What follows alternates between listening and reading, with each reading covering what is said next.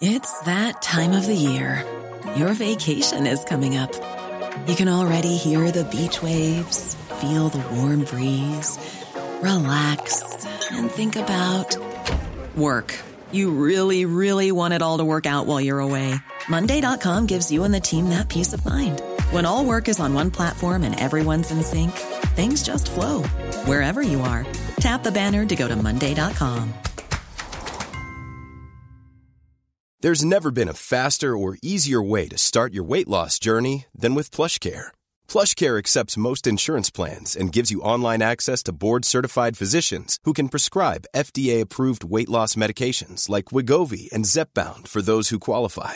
Take charge of your health and speak with a board-certified physician about a weight loss plan that's right for you. Get started today at plushcare.com slash weight loss. That's plushcare.com slash weight loss.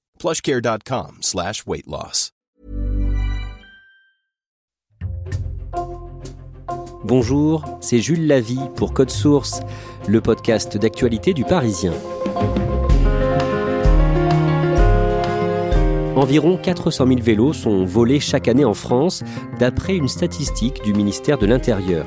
Le 1er octobre, une reporter du Parisien a raconté dans un article comment elle a retrouvé le sien après 12 jours de recherche, avec l'aide de ses amis, des réseaux sociaux et de la police. Laura Volsic est dans Code Source aujourd'hui.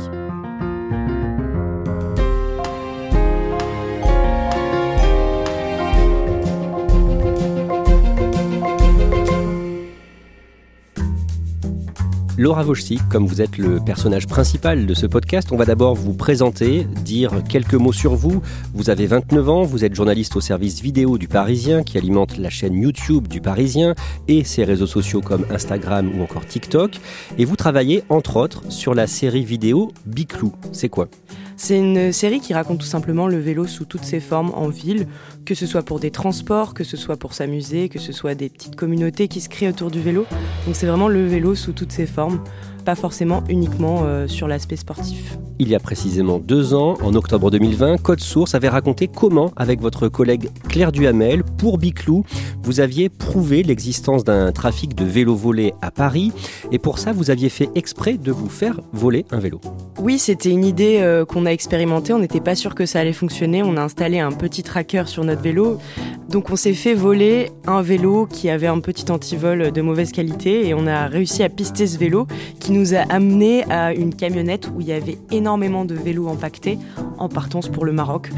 Donc c'était une expérience assez intéressante de voir où nos vélos volés pouvaient atterrir. Est-ce qu'on sait combien de vélos disparaissent chaque année à Paris? Alors on a un chiffre, chaque mois c'est 500 vélos qui disparaissent à Paris, mais il faut comprendre que ce chiffre il est largement sous-estimé parce qu'en fait c'est uniquement les personnes qui vont porter plainte. Or, euh, vous le savez très bien, la plupart des personnes qui sont volées un vélo ne portent pas plainte. Donc, il y a beaucoup plus de vélos volés chaque mois à Paris. Vous, avant euh, l'épisode que l'on va raconter aujourd'hui, vous vous êtes déjà fait voler un vélo à Paris, c'était en 2017. Oui, je me suis fait voler un vieux VTT de mauvaise qualité et je fais partie de ces personnes qui n'ont pas porté plainte, tout simplement parce que c'était un vélo peu cher euh, auquel je tenais pas trop. Donc c'est un vélo fantôme qui sera comptabilisé nulle part. Trois ans plus tard, en 2020, au mois de septembre, vous décidez d'acheter un beau vélo. Racontez-nous ça. C'est un vélo qui a mi-chemin entre un vélo de sport de route et un vélo euh, tout-terrain. Donc ça s'appelle un gravel. Et euh, c'est un vélo très polyvalent qui permet de s'amuser à la fois en forêt, sur des graviers, et puis en ville de pouvoir être assez efficace. Donc c'est très pratique. Et donc vous achetez ce vélo de type gravel et de marque Kona, une marque canadienne. Ça coûte cher, près d'un millier d'euros avec les accessoires. Vous hésitez avant de dépenser cette somme? Cette décision, elle a été difficile parce qu'on sait que la durée de vie d'un vélo à Paris peut être très limitée. Donc on se dit, mais si je me le fais voler d'ici une semaine, qu'est-ce que je vais faire? J'en ai très envie parce que aux Parisiens, on a eu la chance de faire des sorties euh, avec des groupes de cyclistes. Donc on voit des beaux vélos, on voit des, des personnes passionnées et on commence à se prendre au jeu. Et puis euh, moi, je suis, j'aime beaucoup le sport, donc euh, j'en avais marre de me traîner sur un vieux Peugeot qui n'avançait pas. Et donc vous achetez ce vélo neuf, un vélo orange. Est-ce que vous prenez des précautions particulières après cet achat pour essayer justement de prévenir un vol? Pour une fois, je fais très attention à garder la facture et les preuves d'achat parce que je me dis ça peut être utile je mets des antivols euh, de roues. J'achète un, antivol qui vaut une centaine d'euros. En fait, on peut se dire que c'est un peu stupide de mettre un dixième du prix du vélo dans un antivol. Mais non, c'est sécurisant. On se dit, la personne mettra 5 à 10 minutes pour le casser, alors qu'un mauvais antivol, il en a pour même pas 30 secondes.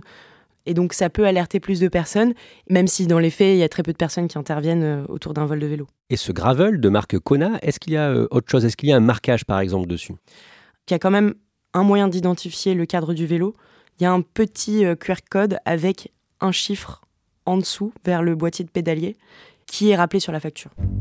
Laura Wojcik, le mardi 11 septembre, le soir, vous décidez d'aller manger dans un restaurant avec une amie dans le nord de Paris, dans le quartier de Stalingrad, dans le 19e arrondissement.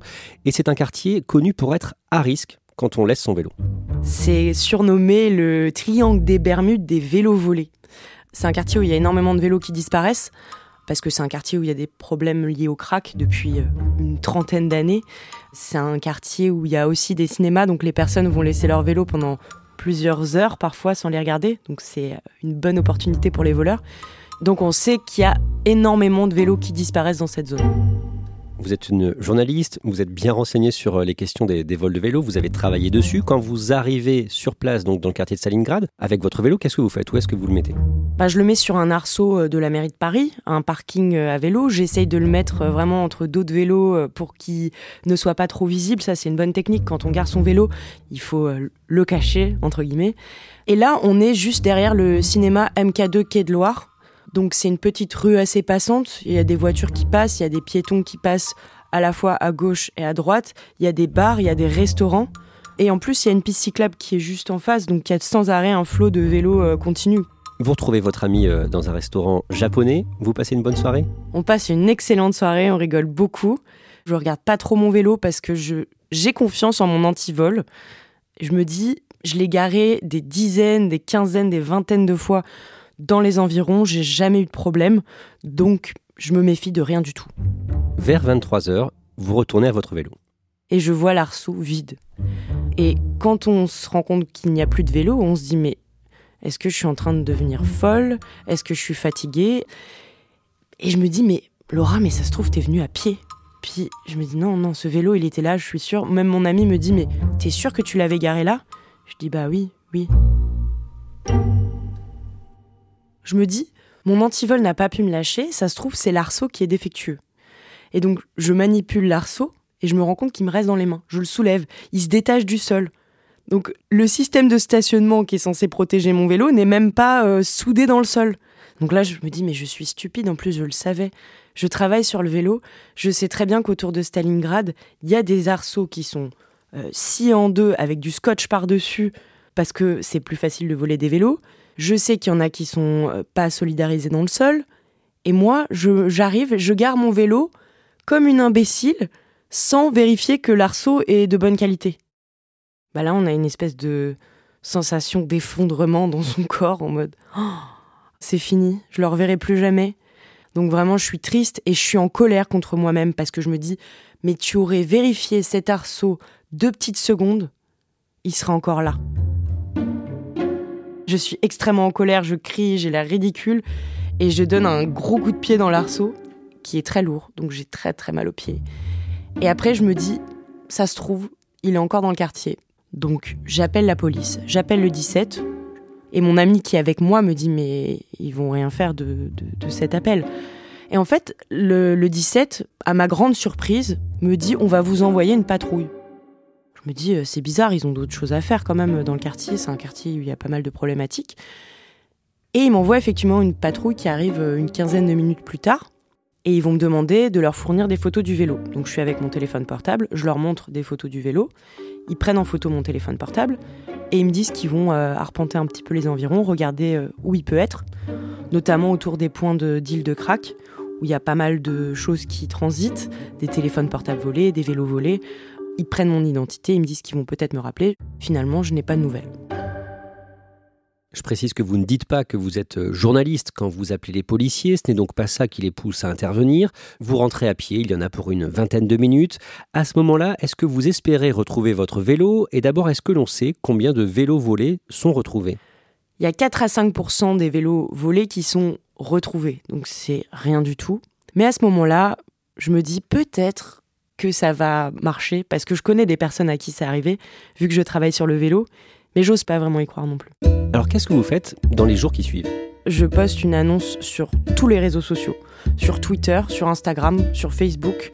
Sur Facebook, il faut savoir qu'il y a des communautés qui existent pour les vélos volés, notamment le groupe Vélo Volé Paris Banlieue, où vous êtes libre de poster une annonce. Je poste une photo de mon vélo, j'ai tout de suite des réactions de gens qui me soutiennent. Je crois que je poste sur trois groupes Facebook différents de cyclistes. J'en attends pas grand-chose. Mais je me dis, on va être plus de gens concernés à regarder plus précisément dans les rues si on voit un vélo orange. Donc vaut mieux être 200 que tout seul. Et à ce moment-là, vous allez regarder aussi les sites de petites annonces comme Le Bon Coin ou encore Facebook Marketplace. Je connais des histoires de personnes qui ont retrouvé leur vélo parce que euh, quelques semaines, un mois plus tard, ils ont vu une annonce qui ressemblait énormément à leur vélo volé. Je me dis, je vais euh, frénétiquement regarder dans les 200 km autour de Paris s'il y a un vélo de la marque euh, correspondante. Sachant que c'est une marque qui est quand même euh, assez peu répandue. Et je sais que j'ai mis, moi, des petites choses pour le reconnaître. Des petits stickers. Biclou, du nom du magazine du Parisien sur lequel je travaillais. Donc je sais que si je le vois apparaître, je vais potentiellement le reconnaître. Le jeudi 22 septembre, précisément 11 jours après le dernier signe de vie de votre vélo, en début de soirée, vers 19h, vous voyez un modèle étrangement ressemblant sur le bon coin. J'étais presque en train de lâcher l'affaire, au bout de deux semaines.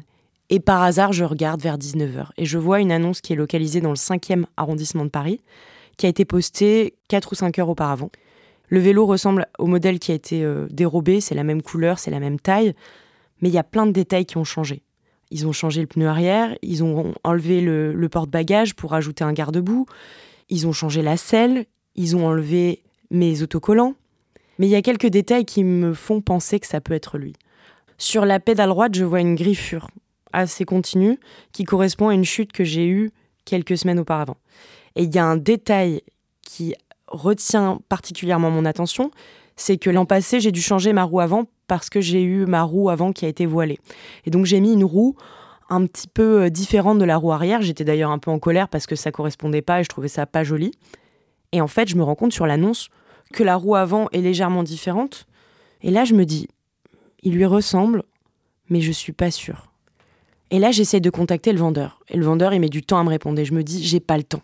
Parce que si quelqu'un d'autre arrive à avoir un rendez-vous et acheter le vélo, c'est cuit pour moi, c'est fini. Je me dis, il doit se méfier de moi parce que mon profil est localisé dans le nord de Paris. Donc je lance un appel euh, à mes amis sur Instagram pour m'aider. Je, je, leur dis, contactez ce vendeur, voilà le lien de l'annonce, sollicitez un rendez-vous.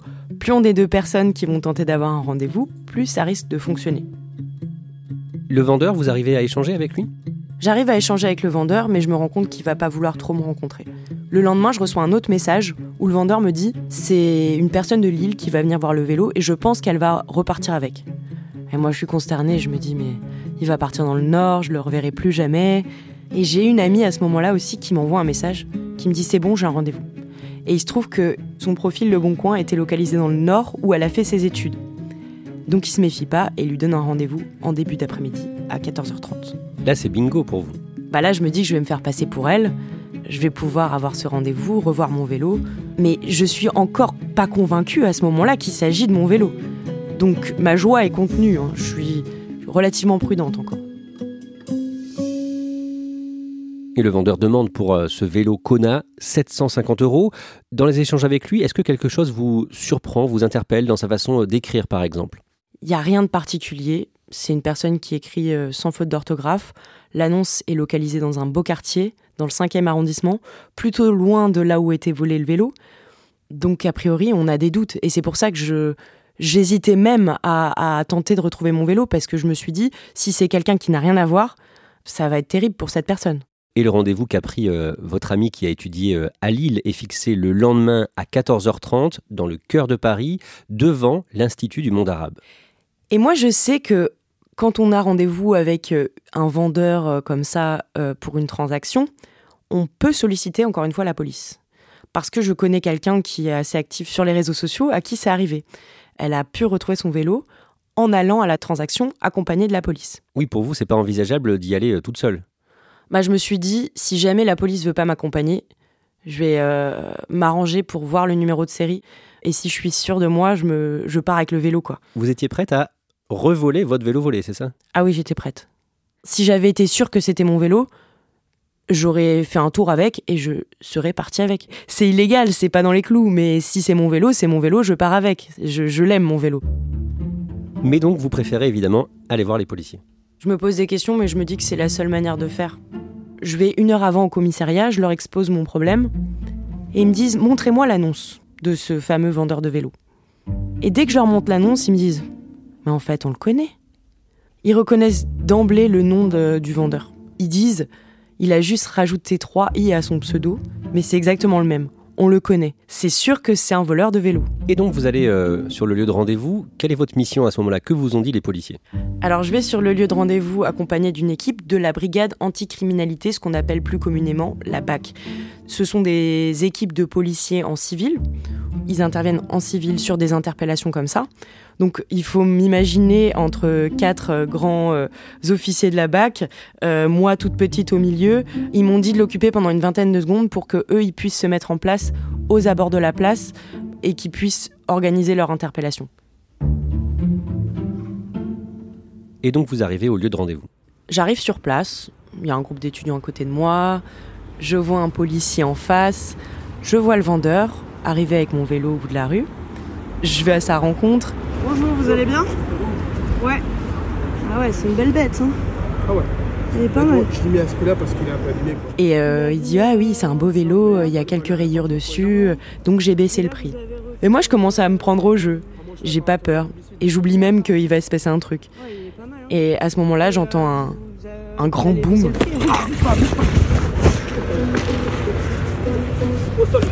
Donnez les mains. Et alors qu'on était en train de discuter des rayures et du prix, bah, la police est intervenue. Ils sont juste arrivés par derrière au moment où personne s'y attendait et ils ont euh, plaqué la personne au sol, les mains euh, derrière le dos. C'est quelqu'un de très jeune, euh, je pense qu'il a la vingtaine. Nos regards se croisent. Il a un petit sourire, il se dit Oui, bah t'as dû être plus maligne que moi cette fois-ci. voilà. Mais ouais, je suis un peu troublée je lui souhaite pas du mal finalement. Mais c'est vrai que c'est impressionnant et on se demande si c'est vraiment nécessaire pour quelqu'un qui a juste volé un vélo. Il se passe quoi ensuite? Il se passe deux choses en parallèle. La personne est placée euh, assise euh, avec les mains dans le dos et un, policier s'occupe du vélo avec moi. On peut regarder en dessous le numéro de série Oui, on va se mettre sur le côté pour faire ça, ne vous inquiétez pas. Désolé monsieur. Je sais à peu près où est le numéro de série du cadre, sous le boîtier de pédalier. On retourne, moi je prends ma facture entre les mains on regarde direct. Mais il faut regarder, vérifier le, cadre. Il est où le cadre? Le, numéro, il est en dessous du boîtier. Attends, attends, je m'en occupe. Alors, je sais pas s'il est gravé. Vous l'avez déjà 940 à la fin. Ouais. C'est le même numéro, ça correspond. Je pousse un petit cri de joie, je suis en mode yes Du coup, je suis hyper heureuse, je suis euphorique, je me dis mission accomplie quoi. On retourne à pied au commissariat. Euh, la personne qui a été interpellée euh, part en voiture avec euh, le reste de l'équipe de la BAC. Et là, j'attends plusieurs heures au commissariat pour déposer une plainte pour recel. Plainte pour recel, puisqu'évidemment, on n'est pas sûr que ce soit lui qui ait volé le vélo. Il l'avait en tout cas entre ses mains. Est-ce qu'on sait ce qu'il est devenu et s'il a été condamné à quelque chose? Je me suis renseignée et tout ce que je sais de la part du parquet de Paris, c'est qu'il a été, dans le cadre d'une procédure simplifiée, condamné à payer une amende de 400 euros. Laura Wojcik, même si vous êtes euh, en repos, en vacances à ce moment-là, vous écrivez un article racontant tout ça pour le Parisien. Il sort le samedi 1er octobre et dans cet article, vous donnez aussi des conseils clés pour retrouver son vélo volé. L'essentiel déjà, c'est de graver son vélo d'avoir euh, un numéro qui permette de le retrouver. Moi, j'ai de la chance d'avoir encore la facture qui correspondait au numéro de série, mais c'était une erreur de ne pas le faire graver parce que si j'avais plus la facture, j'avais aucun moyen de prouver que c'était mon vélo. Donc, deuxième conseil, gardez bien la facture. Ça peut être une autre preuve que ce vélo-là vous appartient. Votre Kona orange, vous espérez le garder longtemps maintenant? J'espère le garder vraiment longtemps et en plus dès que je l'ai récupéré j'ai fait des petits travaux dessus pour réinstaller ce qu'on m'avait piqué sur le vélo parce qu'ils ont changé des pièces.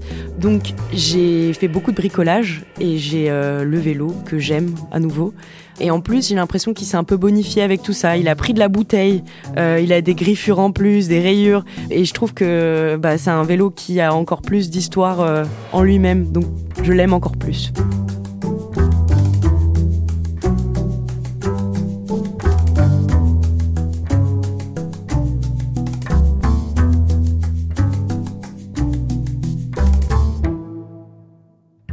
Merci Laura Wojcik. Tous les reportages de la série Biclou sont à retrouver sur leparisien.fr slash Biclou, B-I-C-L-O-U.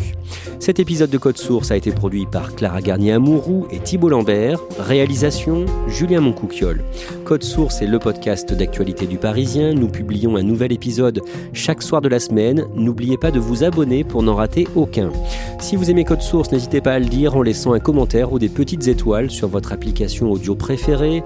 Vous pouvez nous écrire sur Twitter, at code source, ou par mail, source at leparisien.fr. Small details are big surfaces. Tight corners are odd shapes.